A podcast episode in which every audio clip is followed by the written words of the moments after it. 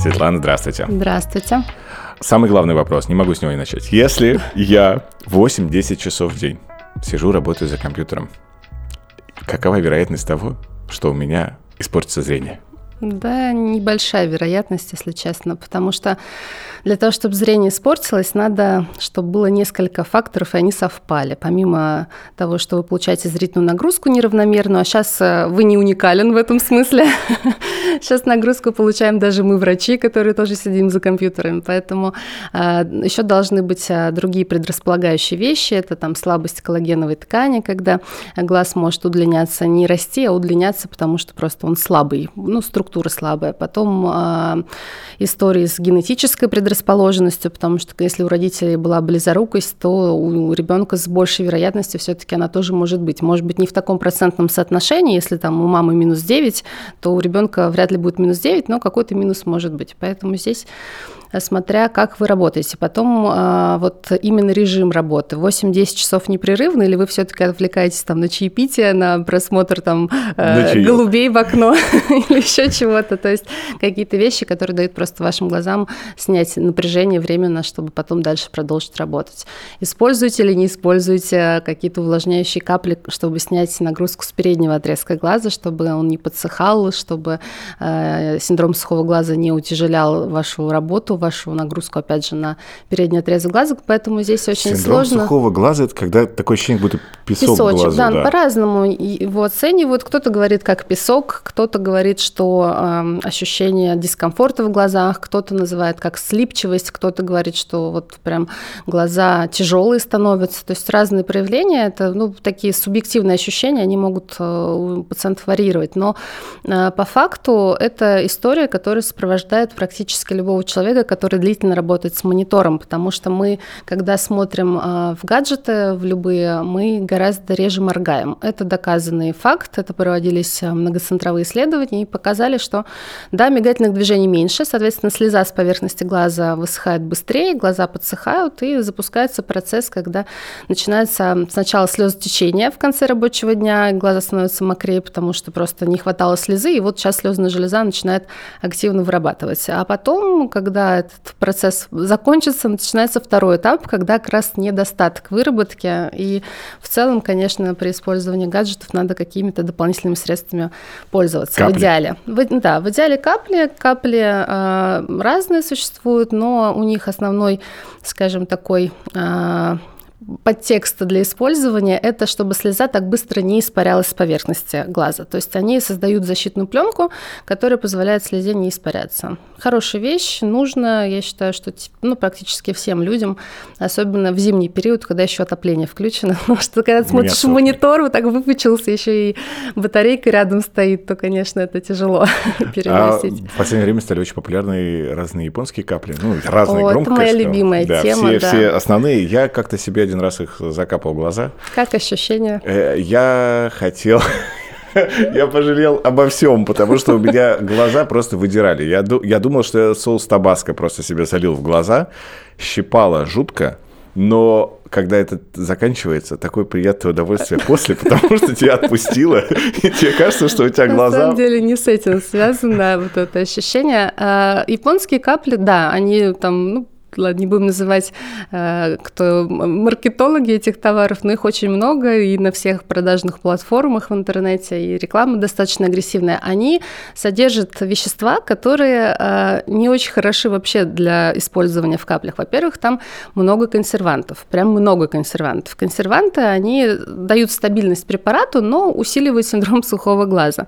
Э, левоментол, вот, который вырви глаз, да, ощущение дает, это ментол, он действует на холодовые вкусовые рецепторы, и сначала возникает ощущение, что вот такое жжение, а потом, когда эффективность проходит, начинается такой легкий холодок. И вот это дает приятное ощущение. Но по факту это абсолютно бесполезная вещь в плане какого-то там лечебного эффекта. Там много антисептиков, но антисептики очень специфичные, например, борная кислота. То есть она Который вроде как бы... Да, да, да. То есть, ну, как бы, с одной стороны, она, да, антисептик, антисептик, но с другой стороны, у нее куча побочных эффектов. Потом сосудосуживающие. Почему после этих капель сразу глаза такие красивые, яркие, да. белые, потому что там сосудосуживающий компонент есть.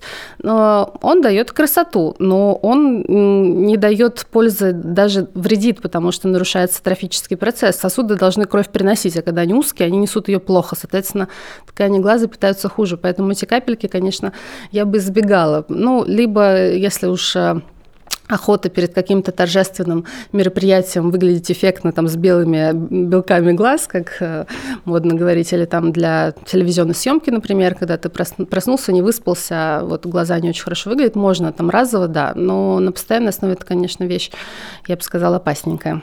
То есть самые обыкновенные капли для увлажнения глаз? Да, они да, идеально да, справляются. Не идеально. надо искать какие-то голубые надо. есть капли. Нет, голуб, голубые тоже, они содержат небольшое количество левоментол, как правило. И второй вариант – это у них э, противоаллергический компонент. Поэтому они тоже немножко сужают сосуды, но не так сильно, как э, состав вот этих японских капель, но, тем не менее, они просто не дают увлажнения. Вот эта история с краснотой глаз в конце рабочего дня, она связана не с воспалением, и не надо там ничего сужать, и не какие-то антисептики лить пить. А сосуды расширяются, потому что им не хватает влаги. То есть вот если капать, постоянно увлажнять глаза, они не будут э, выглядеть такими красными, воспаленными, раздраженными и так далее. Поэтому увлажняющих более чем достаточно. Вот почему иногда с утра после новогодней ночи да? глаза красные, влаги не хватает организму да, в целом. Да, да, конечно. Ты просто высох, и надо честно сказать это э, человеку, если становится сразу да? понятно. Тогда начнем с самого главного. Как вообще человеку понять, что у него есть проблема со зрением? Потому что она же вроде бы, мне так кажется, что она не случается, что утром проснулся и, и фигакс, и все. Такое тоже бывает. Такое тоже бывает. Да, к сожалению. Я думал, что оно так потихонечку, незаметно, и ты так вот начинаешь сначала что-то там не видеть, не узнавать голубей и воробьев. И воробьев. А, разные бывают ситуации. Вот эта стадийность, про которую вы говорите, когда постепенно падает зрение, но это, конечно, к вопросу о близорукости большей части, потому что здесь, конечно, сразу там минус 5 не возникает. Сначала это минус там 0,75, 0, там 1, минус 1, потом дальше, дальше, дальше. И э, не могу сказать, что человек к этому адаптируется, потому что все равно э, ты вдаль ты смотришь в жизни, да, и там вышел а, из, из офиса, посмотрел, а ты не видишь номеров машин, там, ты все равно это заметишь так или иначе. Но э, понятно, что ты к офтальмологу обратишься, потому что просто, особенно те, кто водит машины, потому что начинают просто пропускать знаки, чувствуют, что им не хватает, что реакция страдает и так далее. Вот. А в плане острых каких-то моментов, то здесь тоже достаточно большой спектр вещей, которые могут возникнуть вот прям внезапно. И с утра потеря зрения тоже такое может быть. У, ну, это у старшей возрастной категории часто случаются нарушения кровоснабжения сетчатки, там тромбозы или эмболии сосудов. И э, как раз это обычно вот после ночи случается. Они встают, одним глазом не видят, просто темнота перед глазом. А то же самое там с возрастной макулярной дегенерацией. Она сначала так медленно нарастает, и если она на одном глазу, то пациент просто не видит, потому что они смотрят двумя, и они ну, не сравнивают там один, второй глаз. А, но когда возникают уже вот большие изменения, то они тоже начинают чувствовать, обращаются. Плюс а, мушки – это тоже одна из таких частых жалоб у пациентов, когда а, внезапно на белом фоне они начинают видеть какие-то плавающие точки, крючочки. Они, бывают. они бывают у всех, просто мы смотрим не глазом, мы смотрим мозгом. И многие люди, особенно у кого с детства эти деструктивные изменения в стекловидном теле, они просто пропускают, э, то есть смотрят сквозь них и не обращают внимания. У меня они тоже есть, я могу на них концентрироваться, если мне хочется там и увидеть, куда она плывет, э, но я как бы смотрю сквозь них. А есть те, которые просто... Это вот просто них... лейкоциты?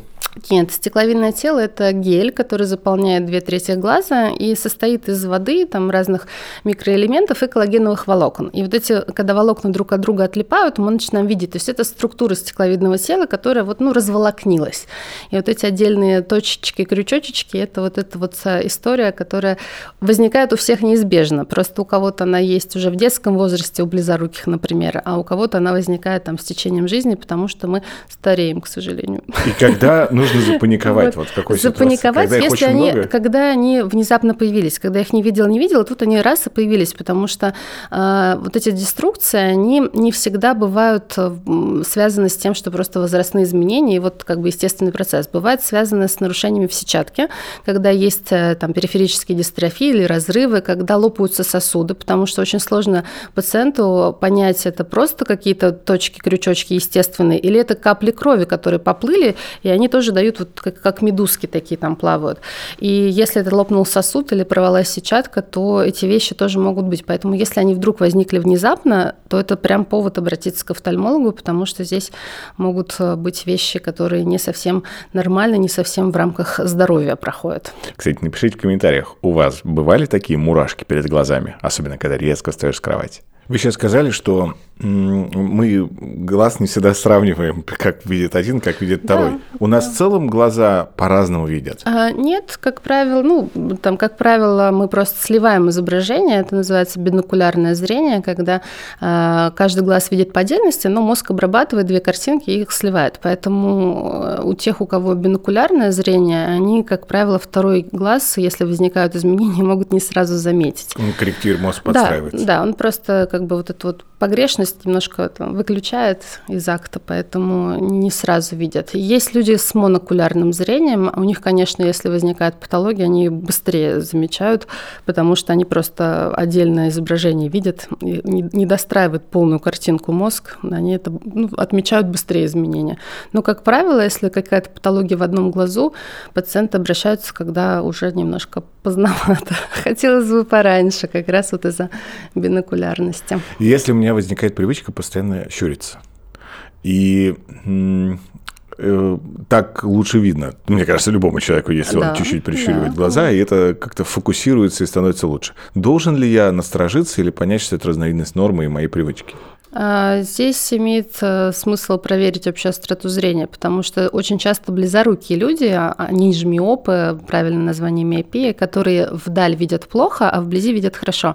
Вот они, сощуриваясь, создают такой, называется это диафрагмальный эффект, когда э, пучки света попадают более направленно, более узко в глаз, и из-за этого картинка становится четче. Вот эта вот привычка щуриться, там подстраиваться, вот так иногда смотреть, там в метро иногда смотришь, люди там вывески читают, так, да, так да, делают. Да. Это, как правило, близорукие люди, поэтому здесь, э, конечно, лучше посмотреть. Вторая причина вот этого сощуривания – это светочувствительность. Но учитывая э, то, что у вас много осветительных приборов, вы можете просто это делать не потому, что у вас зрение страдает, а просто для того, чтобы поток, света, да, поток света уменьшить таким образом, как шторки. А свет вообще вот этот он вреден, если ты много видишь? Потому что многие артисты часто на сцене выступают в очках в последнее время. Мне хочется думать, что они трезвые и с ними все в порядке, что они как раз боятся просто света, а они хотят что-то скрыть. А, здесь вопрос просто яркости, потому что, конечно, яркое освещение, оно засвечивает большую поверхность сетчатки, как правило, и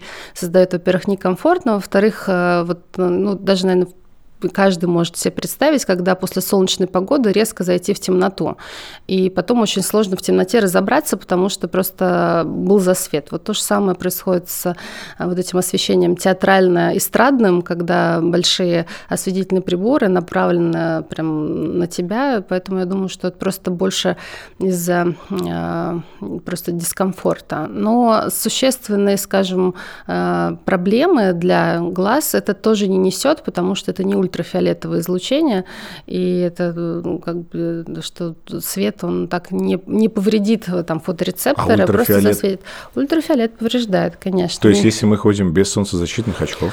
Да, а, про солнцезащитные очки здесь такая история, что мы все-таки городские жители, и здесь солнца не так много, как там в природе. Конечно, в отпуске это прям must-have, потому что э, ультрафиолет, он имеет три типа лучей. Это А, Б и С. И только С задерживаются озоновым слоем атмосферы. Остальные они проходят, и они вызывают разные повреждения в глазу в том числе. То есть помимо того, что у нас кожа загорает, у нас может и э, страдать эпителий и роговица, и конъюнктивы, и возникает всякая патология благодаря этому ультрафиолету. Если там на роговицу большое воздействие, то доказано, что может э, провоцироваться развитие заболевания кератоконус, например. А это хирургическая патология, которая достаточно тяжело лечится.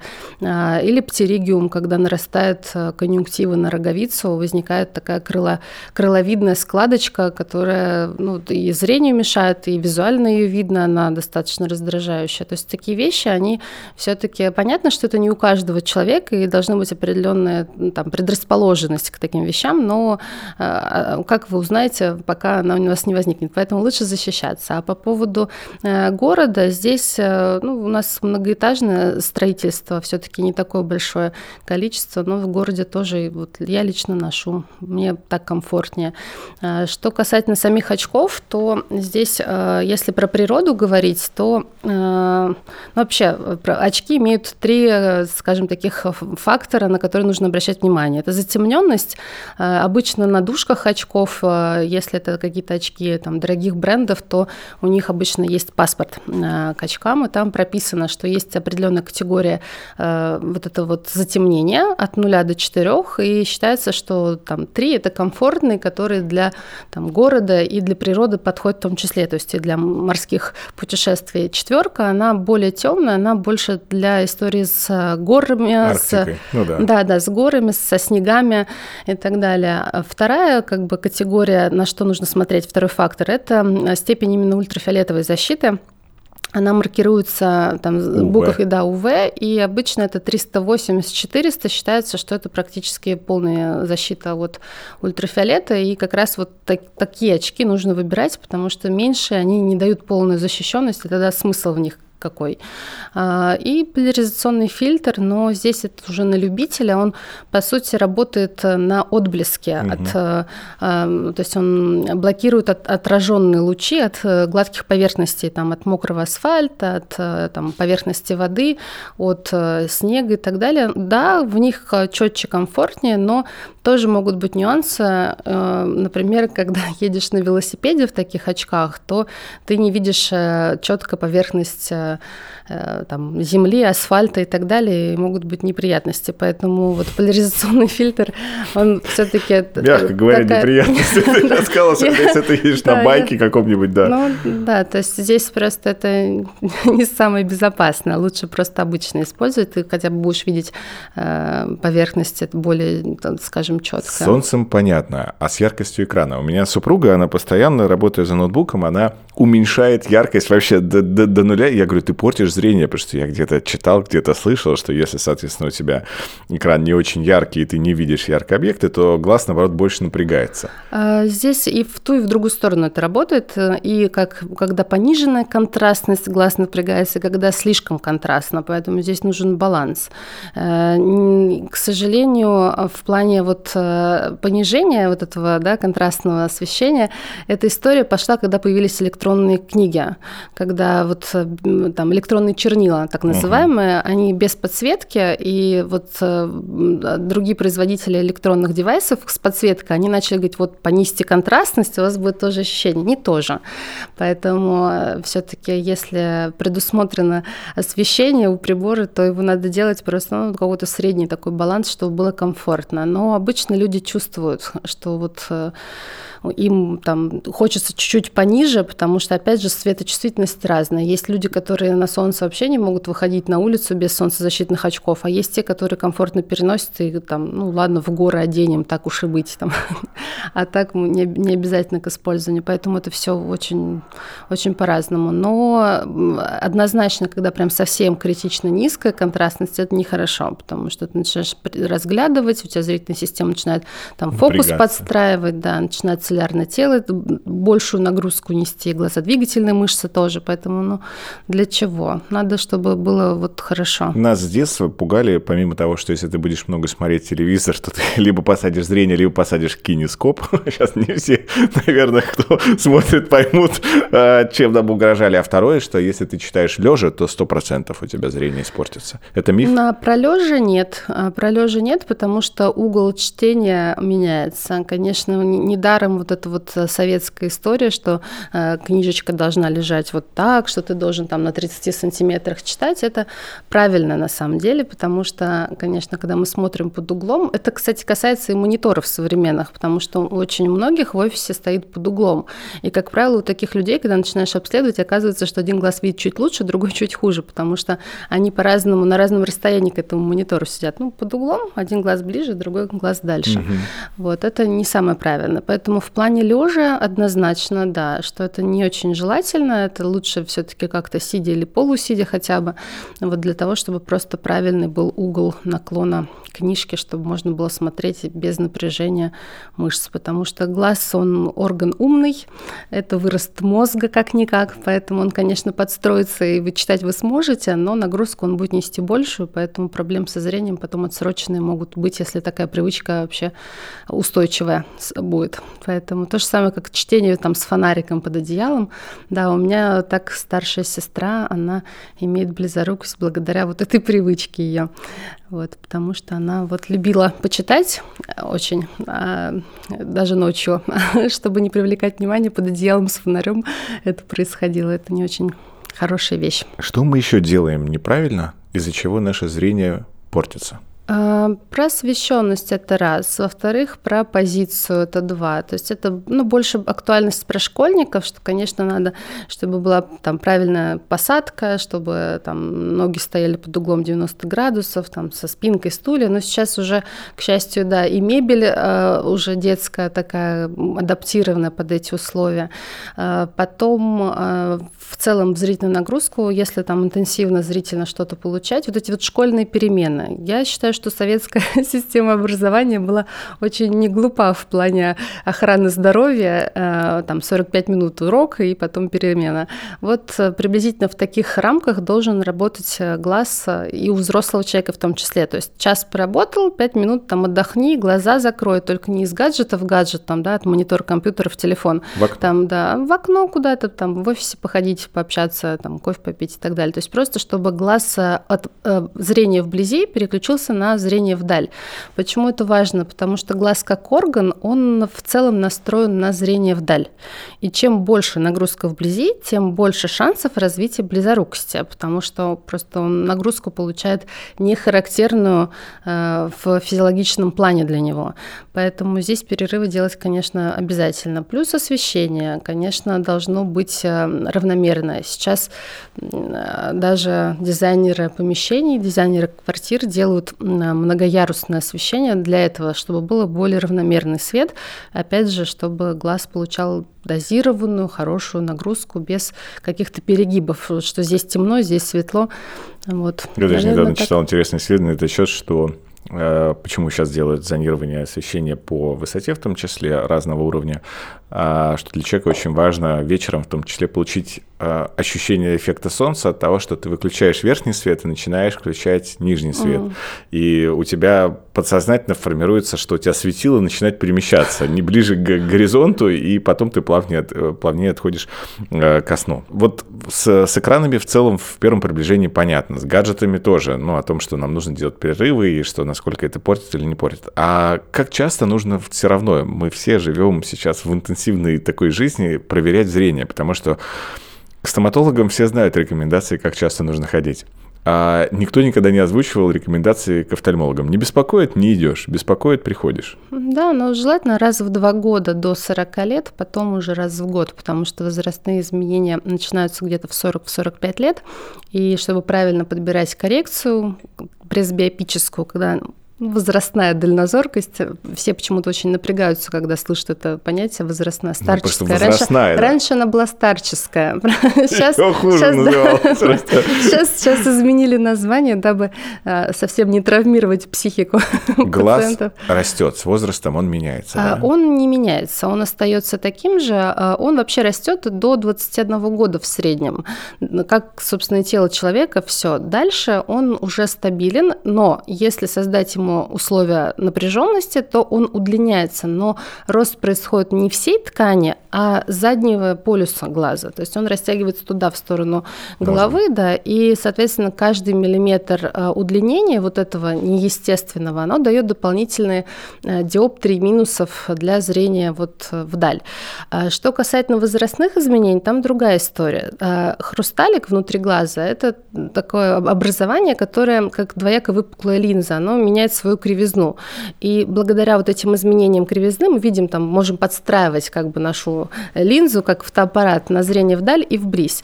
А, но он стареет с рождения. Это вот процессы его как бы обновления. То есть старые клеточки смещаются к центру волокна, а новые растут с периферии.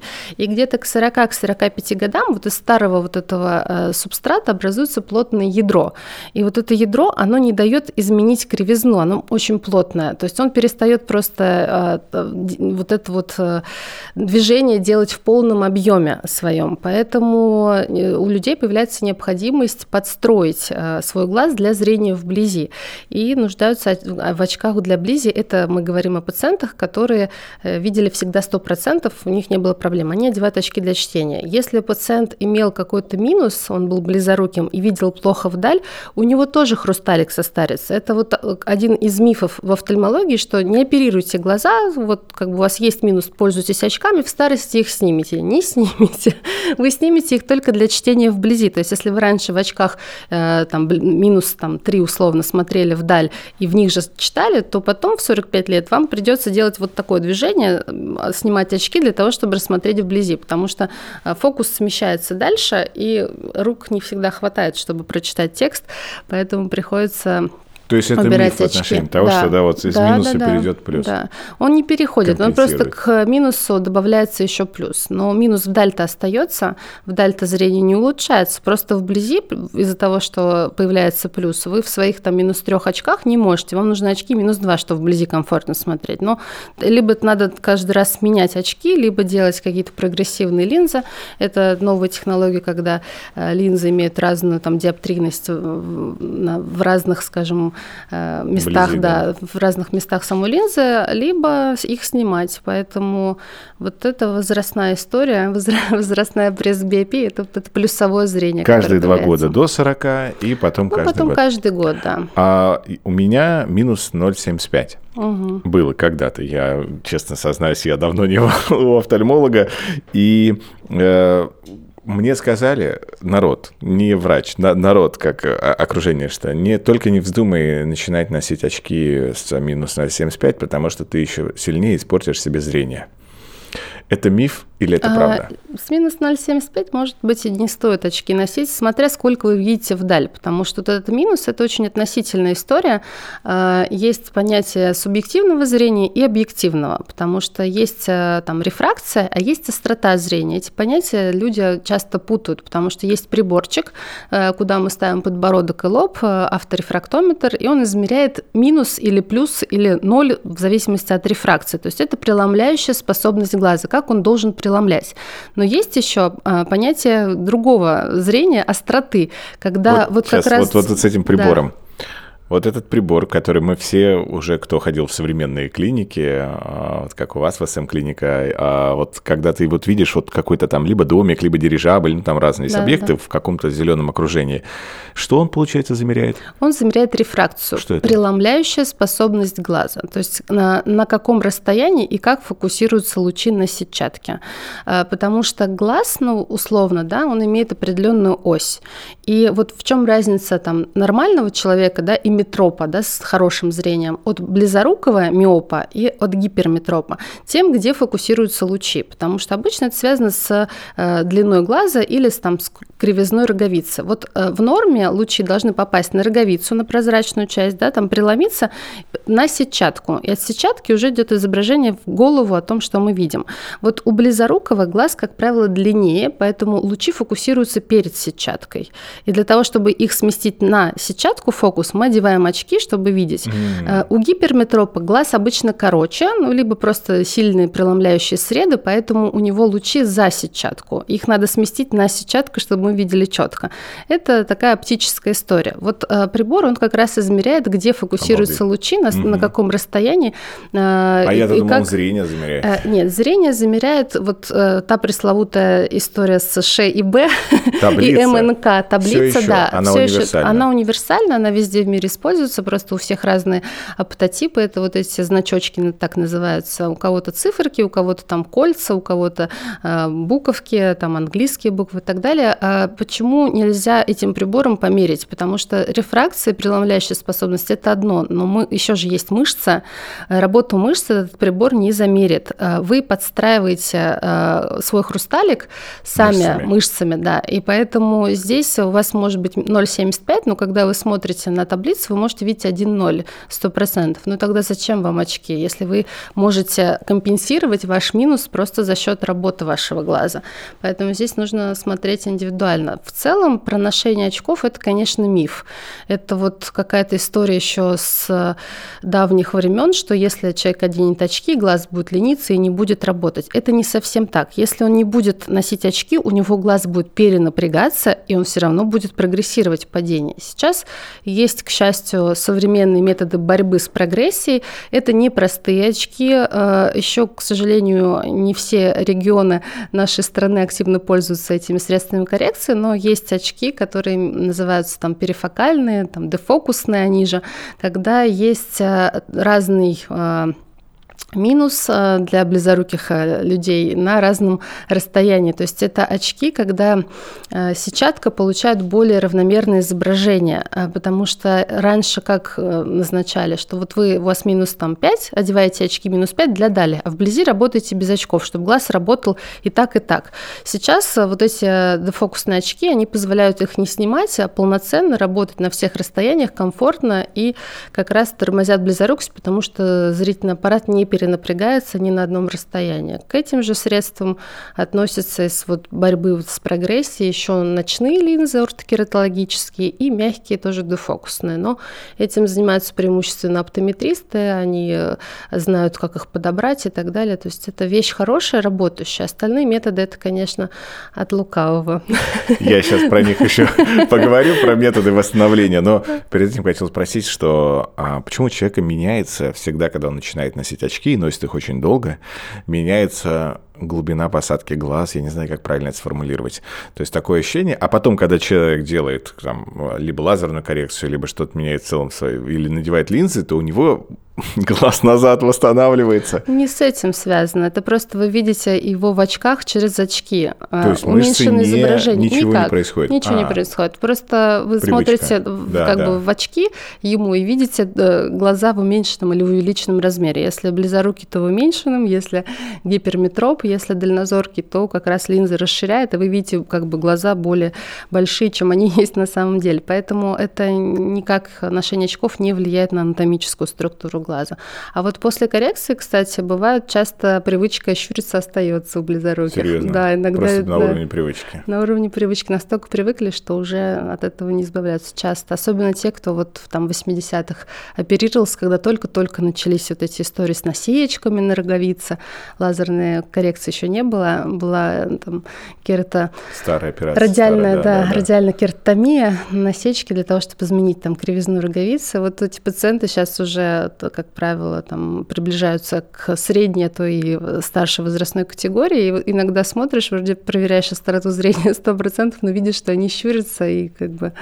Я это э, недавно привычка. слышал интервью Татьяны Толстой, где она как раз рассказывала про свои проблемы со зрением из-за вот э, этой э, операции, операции, да, и что как у нее сейчас, ей как это тяжело все читать, и что она читать фактически не может, вот обычные шрифты. Да, по-разному бывает. И там сколько сложных случаев там брали, оперировали, потом, конечно, они будут не так идеально. Какие-то, э, наоборот, очень успешные. Если говорить там про э, врачей самих, то многие эту операцию тоже на себе перенесли и сейчас как бы там нормально видят. То есть, ну, хирургия – это такая история, когда невозможно не получать осложнений. Mm.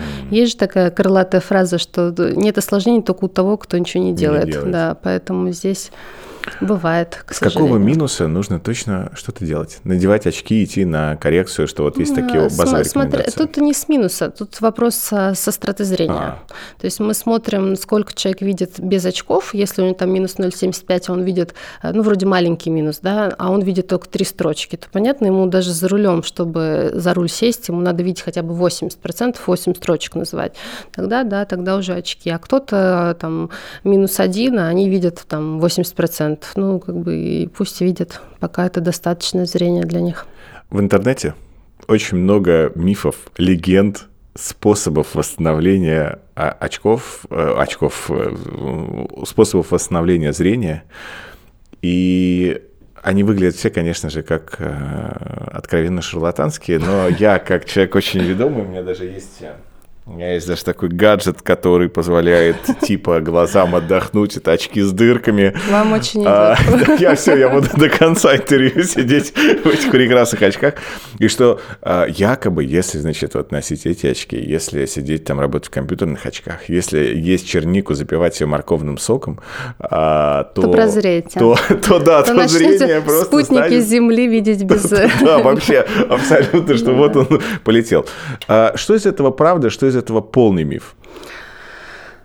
Давайте начнем с очков. А, очки эти, вот к вопросу о щурении, да, то, что вы щуритесь и лучше видите. Вот здесь приблизительно та же история. Это дырочки, которые создают диафрагмальный эффект. Они просто сужают э, пучки света и узким пучком направляют на сетчатку, таким образом как бы позволяя пациенту лучше, э, там, человеку, не пациенту еще, а лучше фокусироваться, лучше видеть. Но как только очки снимаются, все то же самое оставляется. Они не оказывают лечебного эффекта. Они оказывают вот такой оптический эффект, э, который, ну, то же самое можно взять вот так вот посмотреть, сделать маленькое окошко и так посмотреть, и так тоже лучше видно. То есть здесь, ну, хорошая вещь, наверное.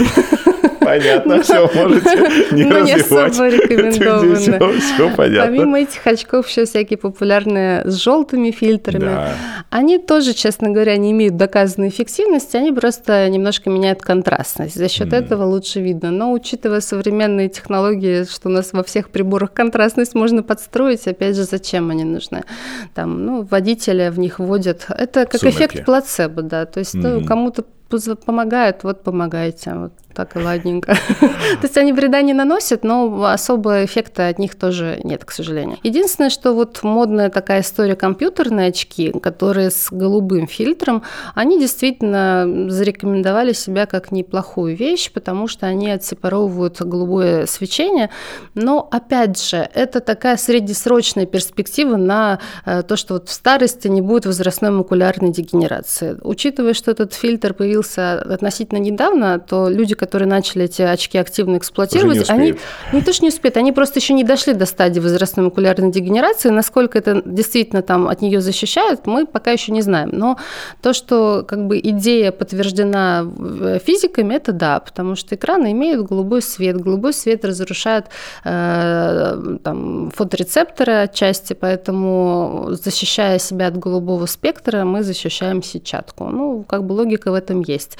Но опять же, даже если ты э, одел на нос эти очки с блюблокерами, да, с этими фильтрами, а при этом сидишь 8 часов, не отрываясь от монитора, не капаешь Тебе капли. Не поможет не капаешь капли, там не отдыхаешь, не спишь, еще куришь и пьешь, то, то очки эти вряд ли защищат, защитят тебя от дегенеративных процессов. Но блажен, кто верует, поэтому как бы в целом... Витамины, БАДы, да. черника, вот это вся в различных э, добавках и прочее, это все это такая, ерунда. знаете, скользкая тема. Меня просто потом забросают Производители. Производители, да.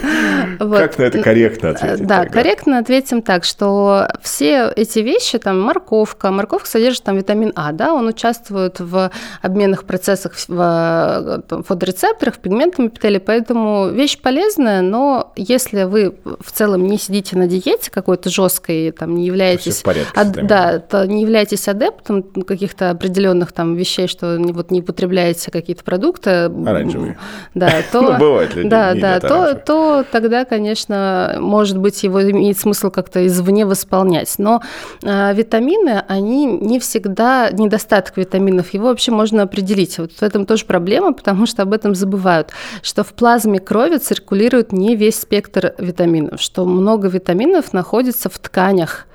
И э, пункцию сделать, посмотреть, это как бы нереальная история. Поэтому вроде смотрят плазму, там мало, давайте будем пить, а его немало. Его в тканях-то достаточно. И вот начинается история с гипервитаминозом и там с аллергическими реакциями на витамины и так далее, потому что просто организму не надо такое количество. Поэтому я считаю, что если нет э, каких-то вот э, диет или каких-то проблем с желудочно-кишечным трактом, когда не усваиваются там какой-то спектр витаминов, тогда их восполнять извне просто не имеет смысла.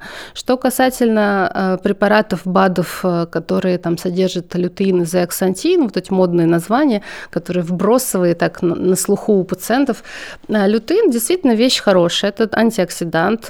Ну, собственно, они все антиоксиданты, собственно, как и витамины, но он э, тормозит дегенеративные процессы при возрастной макулярной дегенерации именно в сухой форме. Поэтому если пациент э, имеет подтвержденную ВМД в стадии там, ДРУС, то мы, конечно, назначаем препарат с лютеином, потому что они действительно это дело немножко тормозят, и это доказано, потому что сейчас э, очень модно говорить, что ты врач доказательной медицины, вот, и доказательно это имеется в виду не у нас в стране, а потому а что есть, да, да, да, есть история, которая исключительно для России работает и для стран третьего мира.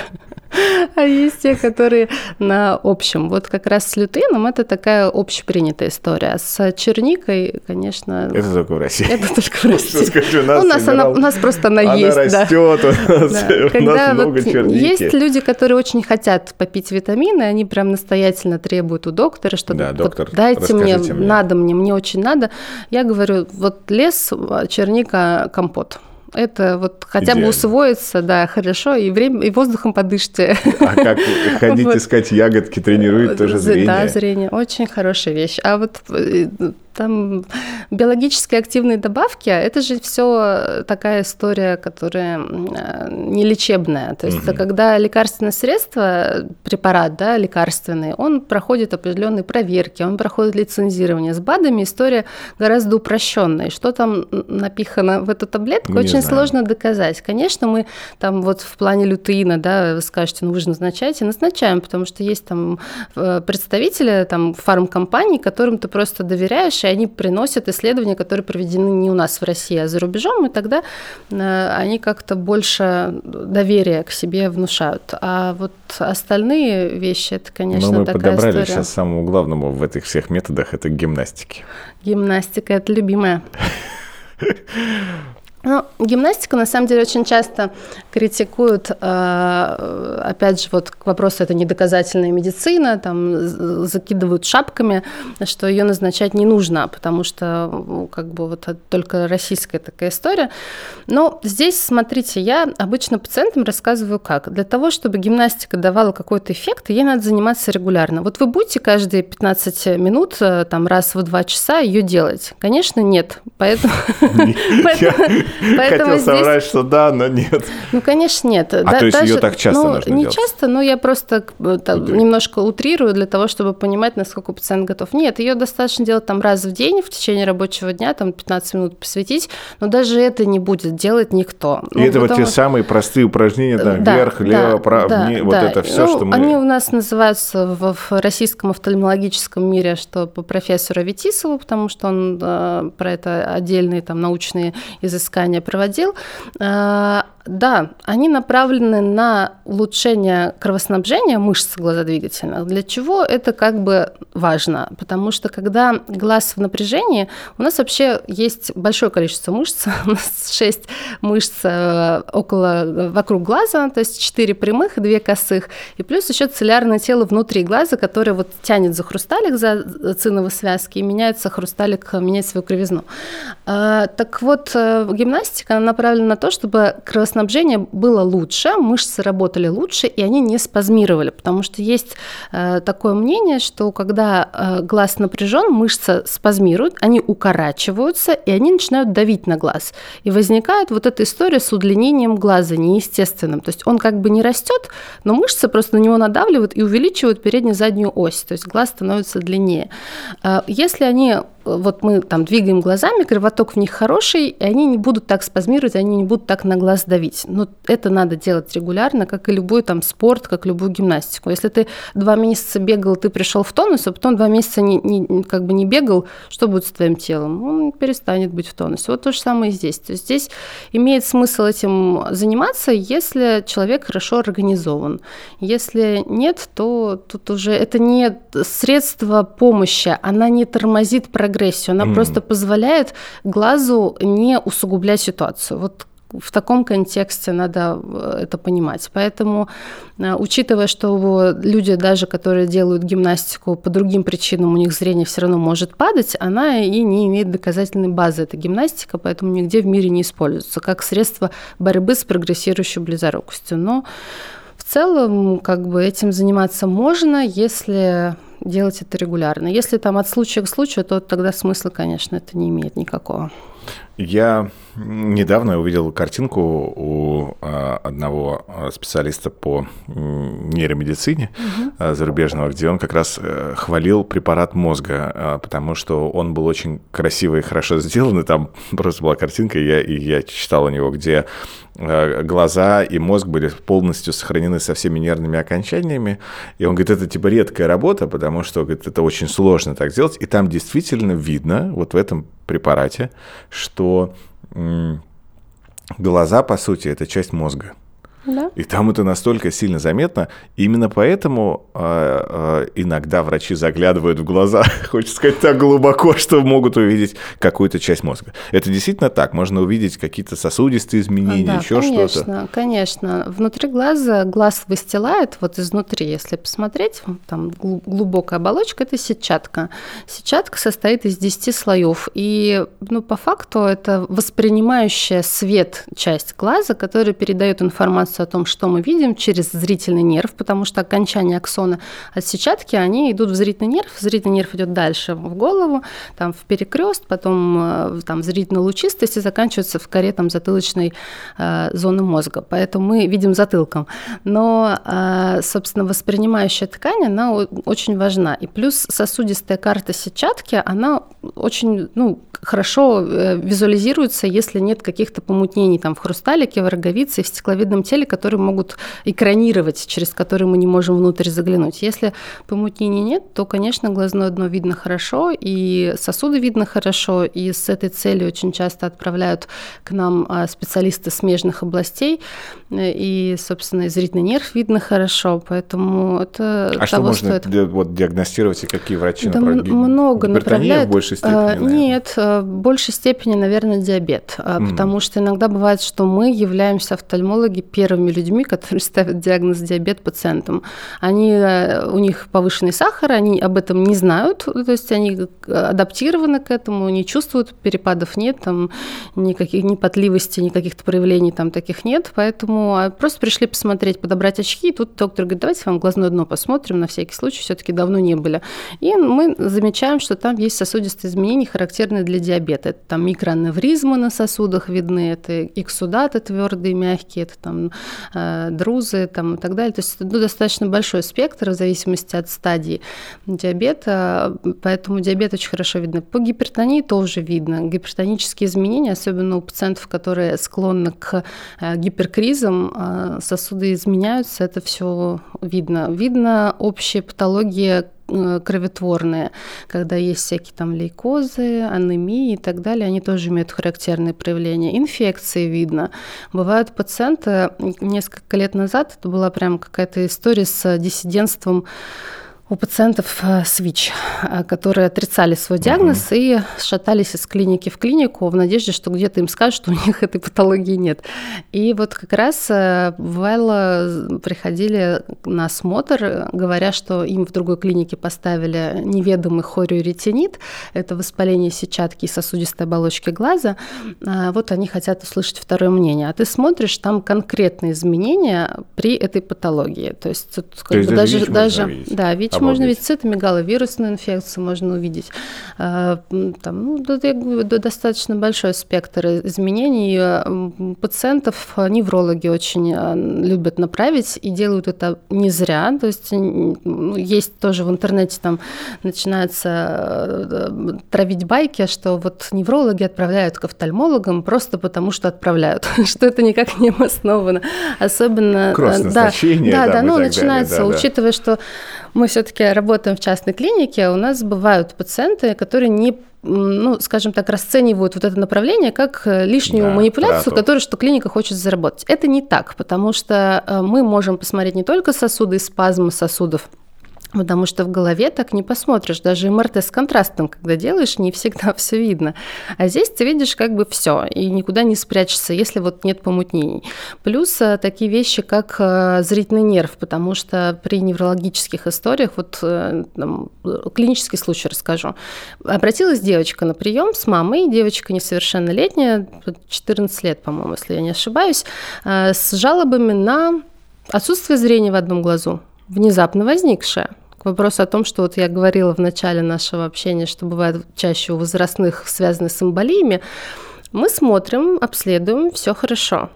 То есть вот как бы здесь э, проблем нет. Но диск зрительного нерва на одном глазу выглядит очень специфично. То есть есть растушевка, есть небольшой отек. Мы делаем томографию оптическую когерентную, поскольку мы оснащены э, этим прибором. У и вас оказывается, да, в СМ-клинике. И оказывается, что у нее есть э, отек зрительного нерва, как при ретробульбарном неврите. А с чего бы у девочки на фоне полного здоровья ретробульбарный неврит?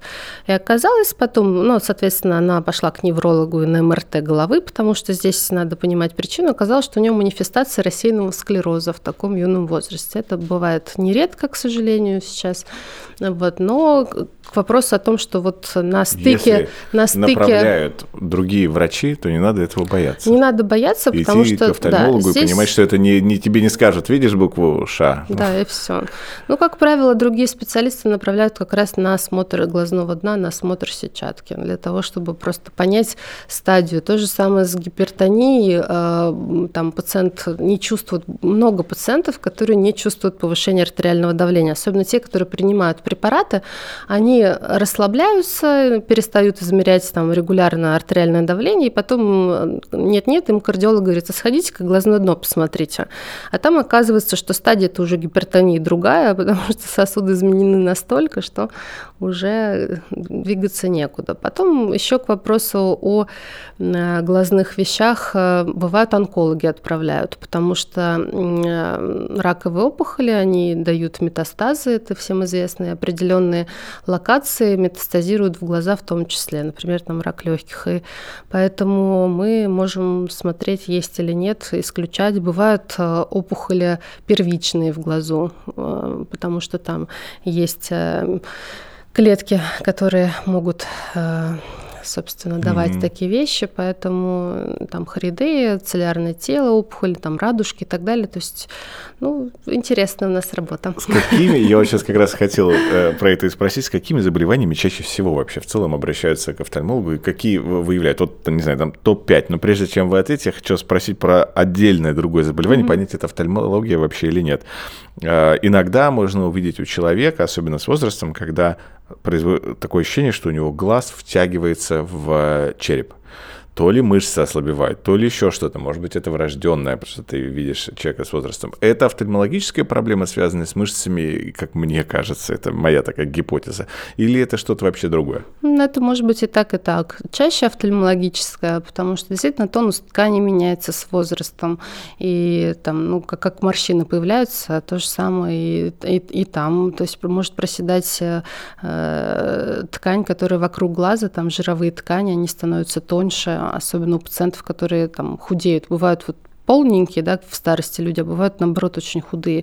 И у них бывают вот эти вот западения глаза, потом опускаются веки, часто возникают птозы, там вывороты, завороты век. Это все офтальмологическая патология, но она называется околопластическая, то есть это такой стык пластической и хирургии и офтальмологии. У нас с этим занимаются целый, э, можно сказать, отдел, э, несколько офтальмологов этим владеют и делают эти операции по восстановлению по устранению недостатков и, собственно, для там, эстетического э, вида приводит пациентов в порядок, скажем так. Поэтому, да, угу. это тоже такая патология. А по поводу топ-5 заболеваний, а, больше всего, конечно, близоруких сейчас. Опять же, это связано с гаджетами, как это не грустно говорить, мы от них избавиться не можем, но зрительная нагрузка вблизи большая, она дает о себе знать.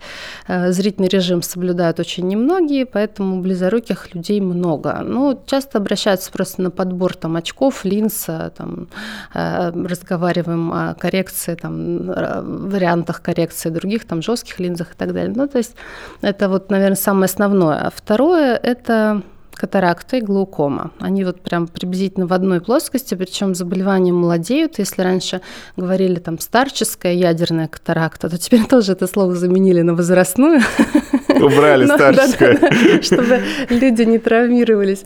Вот. Но по факту бывает и у молодых людей, и по неизвестным... Помутнение хрусталика, да. Помутнение хрусталика, когда нужно менять мутный на прозрачный интракулярную линзу, которая дает э, там хорошие оптические... лечится только, только хирургически. Только заменой хрусталика? Только заменой, каплями она не лечится. Я уже устала повторять это. Пиявками тоже нет, к сожалению. Пиявками, я просто кстати, я слышал про это. Пиявками лечатся отеки роговиц. Вот как это ни странно Серьезно? звучит, да. Я видела своими глазами, э, на виски ставят пиявки, а, думал, да, в послеоперационном периоде э, как бы для того, чтобы немножечко уменьшить э, кровоснабжение, mm, да, да, ну да. просто там уменьшается объем циркулирующей крови локально mm-hmm. и уменьшается отек за счет этого. Это, да, но катаракту каплями вот эти вот любители поназначать э, в государственных учреждениях, я прям, это больная для меня тема.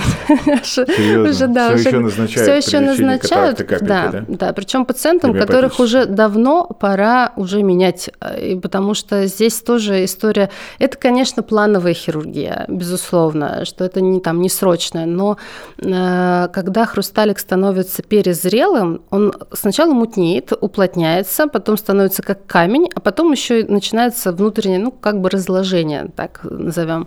И оперировать вот в таком варианте это гораздо сложнее, и побочных эффектов больше, и осложнений возможных может быть больше. Угу. А мы все каплями капаем. Поэтому это катаракта, глаукома. Глаукома, да, глаукома тоже молодеет. Вот с последнего приема девушке 36 лет а уже глаукома. Оказалось бы, что а это возрастное. Это повышение внутриглазного давления, но в варианте не только давления повышенного, но еще и страданий э, нервной ткани, потому что э, глаз вырабатывает жидкость, э, мышца внутри глаза целлярное тело, которое тянет хрусталик, да, о чем мы говорили, угу. он изменяет кривизну, она же еще и вырабатывает внутриглазную жидкость. И угу. эта жидкость, она омывает структуры глаза изнутри, и она их питает, потому что у нас есть роговица, у нас есть хрусталик и стекловидное тело, не содержащие сосудов. То есть они должны откуда-то получать питательные вещества. Вот они получают из внутриглазной жидкости, но она должна вырабатываться и оттекать. И вот когда нарушается баланс, ее либо слишком много вырабатывается, либо она слишком плохо оттекает, возникает давление в глазу. И давление это вот как в шарик налить воды, да, то есть жидкость начинает давить на дно глазное. И страдают волокна зрительного нерва и ганглиозный слой клеток сетчатки. И за счет этого человек теряет зрение. Но глаукома этим и опасно, что э, она не забирает остроту зрения, она сначала забирает поле зрения. Поэтому, когда, да, то есть начинается сужение, сначала это, да, не очень заметно для пациентов, а потом, когда уже стадия, соответственно, увеличивается, там, пролонгируется процесс, то, конечно, это доходит уже до достаточно сильного э, сужения и сильной потери зрения. И только потом начинается уже центральное острота зрения страдать, поэтому вот в этом коварность. Поэтому после 40 лет, почему я говорю приходить почаще обследоваться, потому что э, часто э, нарушается отток внутриглазной жидкости с изменением тонуса тканей, потому что место, куда она оттекает, это сеточка трабекулярная, и она э, может немножко видоизменяться с возрастом. И узнать о том, есть у вас давление или нет, если это не какие-то критичные цифры повышения внутриглазного давления, то вы об этом не узнаете. То есть, ну, человек ходит и ходит, а у него в этот момент давление, там, норма до 23, а у него там 30. Он об этом и не знает, он его не чувствует. Пока у него не начнется сужение такое, что он будет понимать, что он, тут человек прошел, он его не заметил. Поэтому надо, конечно, после 40 все-таки раз в год захаживать скринингово. Это недолго, к счастью, обследование. Зато будете знать, что все в порядке с вашими глазами. А потом диабет. Это, наверное, третье по встречаемости. Сейчас диабета тоже много, и диабета первого типа много врожденного, ну, детского диабета. Угу. И, конечно, изменений много, и работы с ним тоже много. А, и в плане лечения, и в плане там, наблюдения. И, опять же, к сожалению, пациенты любящие читать э, нелицензированные паблики, они лечатся там, отваром еловых шишек, там, ну, виноградным каким-то жмыхом, пытаются свои, свои сахара там, и артериальное давление. Я много очень слышала вот таких э, странноватых лечебных назначений, которые сами себе пациенты там где-то вычитали. Нет, и, я конечно, слышал только про фастинг. Ну, о вот, том, что и он вроде бы относится сейчас как раз в рамках исследования, что вроде бы все-таки голодание действительно помогает э, диабет ну, второго типа как-то приостановить. Да, а да, вот все остальное я слышал там, о том, что... Э, там вариантов много было. Да, какие-то дрожжи там что-то где-то разводили там определенным способом. Я не знаю, эти натуропаты, где берут эти рецепты, но... Чем сложнее рецепт, тем он эффективнее. Да, конечно. Главное, что пациент, да, главное, что пациент был занят. Вот так и капли от катаракты назначают. Да, чем бы дитя не тешилось, лишь бы пореже приходило. капает он себе и капает. Это истина. Ну, то есть это, конечно, очень грустно. Мы сейчас смеемся а в рамках... это очень Да, в рамках. Э, реальности это, конечно, печально, диабета много. И к счастью, я очень рада, то, что у нас центр многопрофильный, наша клиника, и есть смежные специалисты, потому что вот э, приходится иногда вот этих любителей еловых шишек прям за руку отводить, и есть куда, потому что до этого э, я работала в учреждениях узконаправленных, и это была проблема, потому что ты просто его не, не можешь иногда сам убедить, ну, да, да, и убедить пойти, а потом пошел он не пошел проконтролировать. А здесь ты передал в надежные руки и понимаешь, что человек получит лечение. Вот таких диабетиков э, уже ну, приличное количество, которых, слава богу, мы комплексно держим, компенсируем, у них все хорошо по ну, зрению. Ну, вот, поэтому такие, да. А И, наверное, пятое? это пятое. Пятое. Ну, наверное, какие-то изменения э, сосудистого характера. Э, много тоже пациентов, которые приходят с нарушениями, окклюзиями, там, э, когда прилетает какой-то атеросклеротическая бляшечка в сосуды, сетчатки или какой-то тромб у пациентов, у которых есть нарушения, там, которые не принимают препараты, разжижающие кровь, у них тромбообразование бывает с варикозом пациента. Вот их сейчас тоже к сожалению, стало больше, причем а, в зависимости от того, куда прилетел этот тромб, эта бляшка, у них разные клинические проявления, и с разной остротой зрения они приходят с разными жалобами. Э, раньше было их очень сложно лечить, таких пациентов. Сейчас, опять же, проще и из-за комплексности подхода, потому что здесь надо и с кардиологами, и с гематологами иногда общаться. А как бы это сейчас возможно реализуемо, скажем так. И плюс к этому появились там новые способы лечения новые лазеры, новые препараты, которые угу. мы можем использовать, поэтому это здорово. Сейчас это тоже ну, стало полегче в этом плане. Сейчас будет еще Сезонный один такой. тоже, кстати, вот, э, наверное, шестым... Шест... Да, это прям сезонная история. Э, аденовирусные, как только начинается, вот сейчас была э, инфекция гриппа вот не так давно, слава богу, сейчас приутихла. Вот, много было аденовирусных конъюнктивитов, прям практически каждый прием кто-то из пациентов приходил.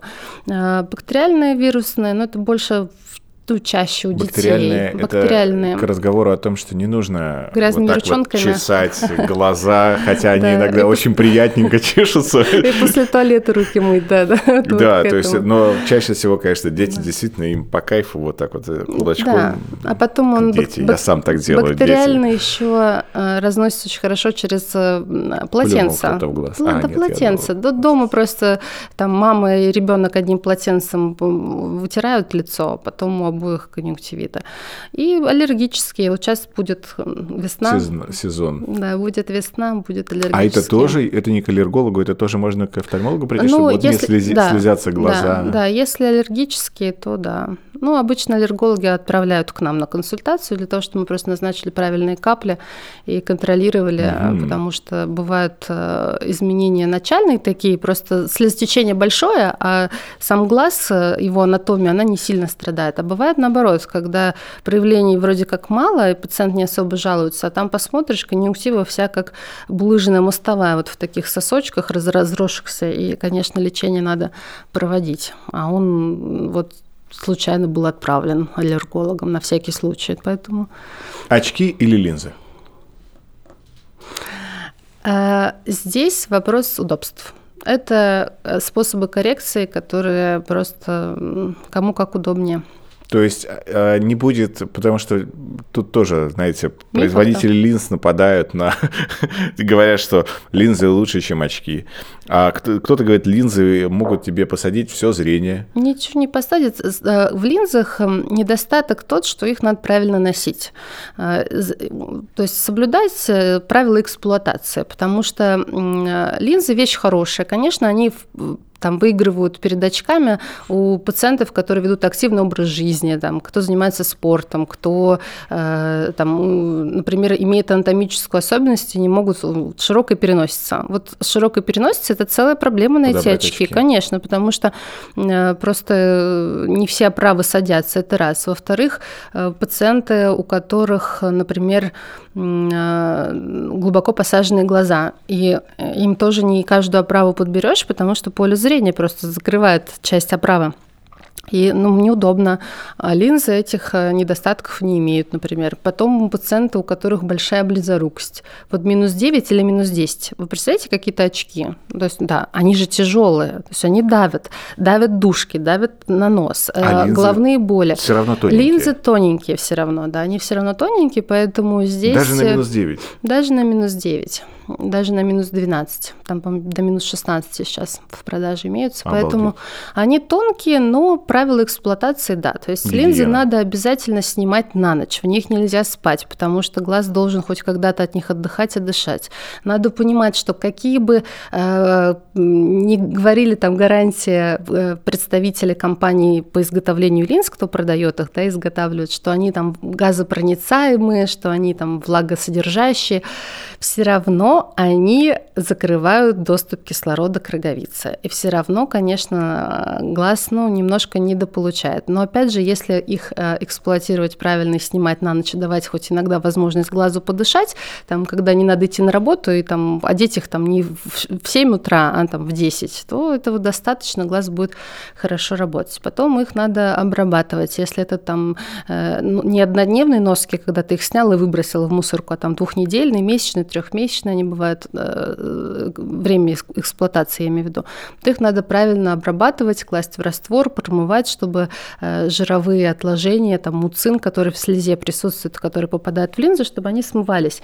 Э, Плюс к этому, если есть какие-то воспалительные моменты, там э, начальный конъюнктивит вирусный, то, конечно, линзы пользовать нельзя, потому что просто можно получить осложнение на роговице. То есть, если это все соблюдать, они вполне хороши в ношении. Есть пациенты, которые просто не могут себе с- вставить линзу в глаз просто по психологическому своему состоянию, ну, не могут они коснуться глаза, то, конечно, здесь очки, ну, а почему нет, пожалуйста. Кто-то просто нравится, э, как выглядит в очках. Есть пациенты, которые носят линзы, а сверху одевают очки, Потому что стиль. потому что стиль, да, то есть как бы захотел, снял очки там. Ну да, это красиво Вот, смотрится. Да, потому что некоторые любят. Надевать э, линзы, вот сейчас ска- сказали как раз интересную тему, что многим некомфортно, а, но я же правильно понимаю, что э, в глазе, глазу глазу, глазе, а, нет нервных окончаний. Именно вот самой вот этой вот... Есть. Есть. есть. То есть там есть что-то, что можно есть, почувствовать. конечно. Да? Вот э, если случайно ребенок пальцем в глаз попадет, что Да, будет? я сам То попадал есть, тоже. Ну, это, ребенок. да, это слезы, сопли, тяжело. Угу. Конечно, много. Роговицы, куда ставится линза, да, она покрывает роговицу и часть лимбы и конъюнктивы. Вот mm. э, конъюнктива, она не очень чувствительная. Я даже сейчас могу ее потрогать угу. вот пальцем, то есть нет. А роговица, она чувствительная, поэтому Линзы одевать нужно правильно. Обычно э, при покупке линз, если это делать не, куст, да, не кустарно и не через интернет, то в, в оптиках всегда есть врач, который покажет, как это делать комфортно, чтобы просто ставить угу. не, не напрямую на роговицу, потому что это тяжеловато будет. Некоторые пытаются прям сразу воткнуть ее по центру, как положено, как она должна встать, но а. это невозможно. Но у, рогови... у линзы есть кривизна определенная, если вы ее поставите чуть ниже или правее или левее, то она при она, да, она просто встанет на то место, куда ей надо, поэтому но не все это понимают, не могут оценить, и просто вот, ну, страшно. У нас одинаковая учить. у всех получается форма глаза, раз не у всех есть разница. У линзы есть кривизна определенная, mm. и офтальмолог, прежде чем выписать рецепт на а, линзы или там оптометрист, да. И вот этот прибор как раз, с которым э, на шарик вы смотрите, вот на воздушный шар, на домик, на кораблик, э, он показывает в том числе кривизну роговицы, поэтому э, этот расчет э, прописывается в рецепте на контактные линзы. Цветные линзы могут испортить зрение? Э, цветные линзы, как и обычные. То есть здесь вопрос в том, если их правильно эксплуатировать, то э, существенной, конечно, проблемы нет. Но в цветных линзах есть другой момент, что рисунок-то нанесен на саму линзу, она доставит зону зрачка интактную, да, чтобы человек видел через зрачок свой. Поэтому и там обычно вот эта вот зона беспигментная на линзе, на контактной, она определенного диаметра. Поэтому э, в этих линзах не всегда комфортно при разной степени освещения. Да, потому что когда, когда зрачок, зрачок расширяется вечером, э, он попадает на зону вот этого пигмента, и видно уже плохо. Это, конечно, не самое безопасное. Поэтому цветные линзы там разово э, можно, конечно, там куда-то сходить, нарядиться, вот, но для постоянного ношения нет. И цветные линзы есть еще же фантазийные, со всякими там рисуночками, белые глаза у популярного одного исполнителя. Да, Это, конечно, были. да. Снял вроде бы он их, да. Ну, я думаю, не зря он их снял, вот, потому что, ну, конечно... там совсем эффект мутных глаз. Да, да э, здесь, здесь, конечно, это прям максимальная история нехороша, потому что здесь, ну, не видно ничего, а глаз пытается увидеть. Поэтому... Ух, я представляю, представил себе просто это же. Прежде чем спросить вас о том, как выбрать качественного офтальмолога, я, конечно, хочу вообще сейчас понять, что офтальмологи, я просто, правда, давно не был. Это не так, как э, раньше, когда ты приходишь, и из всего арсенала у офтальмолога есть только э, прекрасная таблица. А, кстати, как у детей проверяют зрение, когда дети еще не могут назвать... Э... Они, как правило, называют животных. А, там животные да. есть. Но там животные тоже забавно. У меня, когда я свою дочку проверяла, а, она называла ну, немножко по-другому. То есть в ее восприятии это собака, а на самом деле это коза. Но там такие рога, что как бы это могут быть и уши у добермана. Вот оно что. Да, да, то есть тут надо еще догадываться с детьми работать. Да, с детьми работать э, сложнее в этом плане, потому что приходится немножко подстраиваться под детскую психологию. И есть приборы для измерения рефракции. Не такой предмет, потому что, конечно, они не зафиксируют подбородок и лоб э, в авторефрактометре. Есть э, отдельный прибор для исследования рефракции у детей. У нас он в клинике тоже есть. Классный, с расстояния новорожденному грудничку, который даже взгляд не фиксирует, прекрасно можно все померить. Поэтому такие, к Обалдеть. счастью, технологии тоже То есть сейчас все равно кабинет офтальмолога это что-то сильно большее. Да, это как, кос... чем... как космолет. Но надо понимать, что есть еще старое понятие окулист, которое говорит, вы окулист. Некоторые очень оскорбляются, потому что кажется, офтальмолог звучит более да, пафосно, чем окулист, и хочется, чтобы тебя назвали офтальмологом. На самом деле это одно и то же. Окулист просто э, название латинское, офтальмолог греческое. Но э, и то, и другое – это как бы ну, глазной врач, глазнюк. И вопрос оснащения, конечно, там, смотря где, э, если центр там, хороший и оснащенный, то, конечно, приборов много, потому что мы смотрим разные вещи, разные отрезки глаза, смотрим по-разному. Ну вот пример конкретно там э, мы должны посмотреть рефракцию, да, это отдельный прибор. Мы должны проверить глазное давление, это другой прибор. Мы должны померить длину глаза, если это пациент близорукий, для того, чтобы понимать прогрессию, отслеживать его в динамике, если у него есть прогрессия. Потому что мы смотрим не только минус падает, но мы смотрим еще, как глаз удлиняется, ну или растет, если это подросток.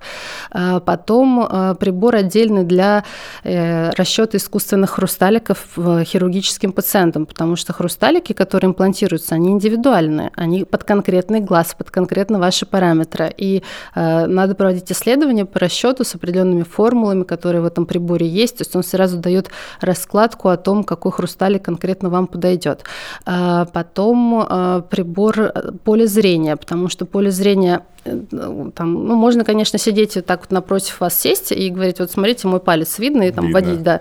А, но это не очень точно. Конечно, приборы сейчас измеряют по точкам, и бывает, что выпадают какие-то центральные участки там у пациентов э, с какими-то там хориоретинитами или вот васкулитами или нарушениями угу. кровоснабжения, поэтому там много точечек, лампочки, которые там пациент нажимает кнопку, если он видит лампочку или не нажимает, если не видит, они там мерцают, а человек смотрит прямо. И вот это поле поле зрения меряется. Это еще один прибор. Потом э, та таблица для проверки остроты зрения, да, она бывает таблица, она бывает в виде фаропта, ну, таблица-то все равно проектор висит, но угу. там пациент может там, в очках быть, и ему ставят стеклышки, там подбирают. А бывает, когда там отдельный прибор фароптер под, подносят к глазам такую вот конструкцию, и там автоматически а, стеклышки выставляются. То есть это еще один прибор. Потом э, для измерения параметры роговицы это кертотопограф. Э, как правило, он стоит в клиниках, кто занимается хирургической деятельностью офтальмологической, как наша клиника. Э, там там проводятся исследования по кривизне роговицы, по ее толщине, по поверхности передней и задней, если есть какие-то изменения, там, истончение, выбухание, помутнение и так далее. Это еще один э, прибор. Потом томограф оптический когерентный. Это must-have. У нас теперь их два, потому что мы обзавелись э, новинкой вот на прошлой неделе, э, чему я очень счастлива и, и уже со всеми своими знакомыми поделилась. Да, в СМ-клинике, да, в СМ-клинике. Вот томограф, который показывает толщину э, роговицы, изменение структуры роговицы, изменения в хрусталике в передней камере глаза, в радужке. То есть он делает исследование Обалдеть. как такое прицельное. Причем этот томограф, он не тот томограф, который использует там не МРТ, не ну, КТ, да, да, он маленький, он не имеет излучения, он делает за счет э, сканирующего, поляризирующего, там, поляризационного света, поэтому он не опасный, безопасный абсолютно, можно хоть каждый день снимать, Круто. вреда для зрения это никакого нет. И плюс он еще показывает сосуды, как раз сетчатки в том варианте, который под сетчаткой, потому что глазом мы можем увидеть сетчатку, а вот что под ней, э, сосуды Хариде, их видно не всегда и не в полном объеме. Вот он как раз показывает, если там тоже есть какие-то сосудистые проблемы, аномалии, аномалий томограф угу. покажет. Потом, что еще из приборов? Ультразвук. Э, уль... Я уже да. Ультразвуковое исследование тоже обязательная история, потому что э, не всегда среды прозрачные. Томограф он снимает, когда есть визуализация, когда он может световой пучок пустить в глаз. А если там катаракт помутнение или какие-то э, помутнения роговицы или какие-то травмы, когда там кровище, ты просто ну, не можешь посмотреть, то есть ультразвук, который это все дело тоже может посмотреть, что происходит внутри глаза. Есть отслойка сетчатки или нет, есть какие-то тракции или нет, есть кровь внутри глаза или нет, потому что хрусталик может быть мутный, и там что там за ним мы должны исключить, особенно если пациент планирует замену хрусталика, угу. мы должны быть уверены, что мы получим результаты и что там нет каких-то проблем дальше за хрусталиком. Поэтому вот это Прежде такой чем, э, минимальный арсенал, который задать минимальный есть. Э, финальный вопрос про э, как подобрать своего врача. Я хочу вас спросить, потому что все равно у нас попросят уточнить на эту тему. Бояться или не бояться лазерной коррекции зрения? Не бояться. Э, просто нужно понимать, что лазерная коррекция зрения – это эстетическая хирургия. Она не лишит проблем близорукого человека в плане длины глаза, нарушения кровоснабжения, там, дистрофии каких-то mm-hmm. и так далее. Мы просто даем пациенту выбор. Хочет он носить очки, носит очки. Хочет линзы, хочет линзы. Не хочет пользоваться очками и линзами, ну, тогда лазерная коррекция. Но технология хорошая, но имеет ряд там противопоказаний – Поэтому есть она относительные... Не, она не навсегда абсолютно, или навсегда? Она навсегда при соблюдении условий, потому что многие пациенты прочитают в интернете, что можно оперироваться с 18 лет, а глаз так на секундочку до 21 может расти. И, соответственно, если он подрастет, то минус-то часть вернется. И то есть мы должны брать там, а, ну, рекомендовать лазерную коррекцию пациентам, у кого стабильное зрение. А вот не всегда эти условия соблюдаются. Ну, не в нашем варианте, а вообще, я имею в виду. Поэтому угу. здесь такие вещи. Потом есть относительно абсолютные противопоказания. Там, ну, достаточно ну, да. большой спектр, это прям можно отдельный подкаст да, про это создавать. Да, или, загуглить, прочитать, потому что это ну, тема для такой большой, долгой беседы. А как найти хорошего врача-офтальмолога. Вот как понять, что ты пришел к плохому врачу? Сейчас не надо поименно коллег, конечно же, называть, но понять, что вот этот классный специалист, потому что он действительно что-то принят. Есть ли какие-то проверочные вопросы и есть ли какие-то ответы от врача, которые должны сразу насторожить? Да, сложно так, честно говоря, ответить, потому что меня я не хочу говорить там про государственную медицину плохо, но у меня много коллег, кто работает в поликлиниках.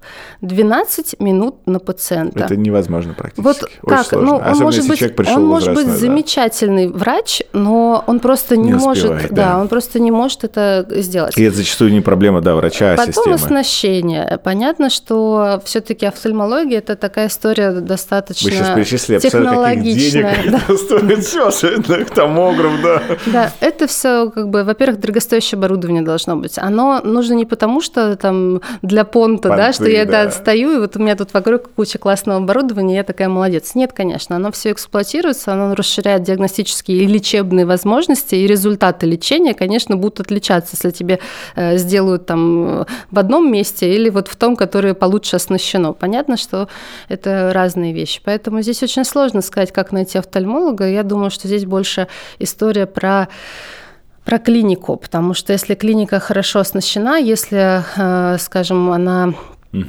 зарекомендовала себя как э, такая добросовестная, э, с хорошими там, докторами большинством, потому что, конечно, э, клиники подбирают персонал не просто так. Там есть определенные условия, которые должен человек пройти, соблюсти, чтобы попасть на работу в хорошее учреждение с достойное, скажем так. Поэтому здесь не подскажешь так. Ну, то есть сходу, вот, сходу, ну, да, сходу, да, ответили, на самом деле, вы уже ответили. А, и финальное напутствие, как нам уберечь наше зрение? Соблюдать зрительный режим, посещать офтальмолога, Капать делать... увлажняющие капельки, да. Если вы э, мотивированы и организованы, то можно, конечно, делать и гимнастику, просто для того, чтобы немножко снять нагрузку. Это даже можно использовать, э, так очень сложно смотреть в окно 10 минут, а вот покрутить глазами, посидеть, э, это можно даже использовать как такую фановую историю, повеселить сотрудников в офисе. тимбилдинг такой провести. Вот, Давайте. Есть... И потаращим еще и глаза. Это тоже очень полезно. Ну, то есть это как бы вариации такие, да. А, посещать врача регулярно, если есть какие-то жалобы, особенно если есть какие-то вещи, которые настораживают, а, там, снижение остроты зрения, внезапно возникшие мушки, молнии в глазах, а, там, вспышки и так далее, то здесь, конечно, надо не тянуть, а приходить. И, собственно, все, и высыпаться. Это прям э, есть рекомендация по лечению центральной серозной хорионтинопатии, такое заболевание глазное. Там первым пунктом сон не менее 8 часов в день. Казалось бы. Да, да, да. Вот потому что понижается уровень а, стрессовых гормонов в крови, когда высыпаемся, и, конечно, заболевания протекают либо легче, либо вообще уходят. Поэтому такие, наверное, рекомендации имеет смысл придерживаться. Спасибо вам огромное за этот замечательный такой позитивный э, разговор. Э, ваши контакты мы оставим в описании к этому видео, потому что я честно могу сказать, я приду проверять зрение. Я так давно не был, так что ждите. Да, будем очень рады. Очень приятно было с вами побеседовать. Спасибо, спасибо. Ну вот мы все и узнали про зрение. Подписывайтесь, ставьте лайки. До новых встреч.